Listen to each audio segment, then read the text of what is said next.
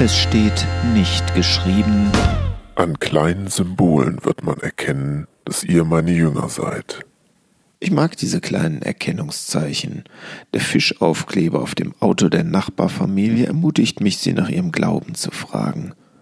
So wie das Kreuz an meinem Schreibtisch zu einem Gespräch mit einem Kollegen über unsere Gottesbeziehung führte.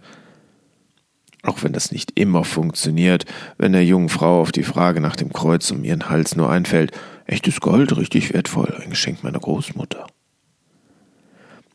Unsere Kirchgebäude erkennt man zumeist noch an ihrer Architektur, aber die Leute, die dort hineingehen, sehen genauso aus wie jene, die uninteressiert vorbeigehen.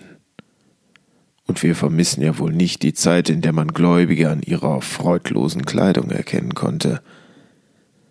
Doch Jesus hat sich das noch etwas anders vorgestellt. An eurer Liebe untereinander werden alle euch als meine Jünger erkennen. Johannes 13, Vers 35. Was für eine wunderbare Vorstellung.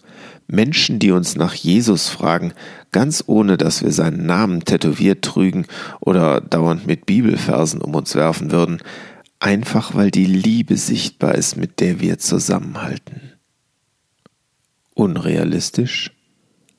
Ein Freund aus dem Iran erzählte mir, wie sein Interesse für Jesus dadurch geweckt wurde, dass Christen in seiner Heimat zwar verachtet wurden, man sie aber etwa als Handwerker bevorzugt beauftragte, weil bekannt war, dass sie ehrlicher und zuverlässiger waren als alle anderen.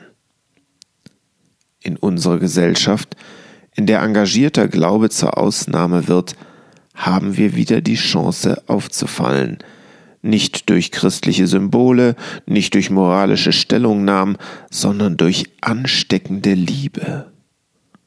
Doch wenn wir untereinander lieber über religiöse Details streiten, wird da nichts draus.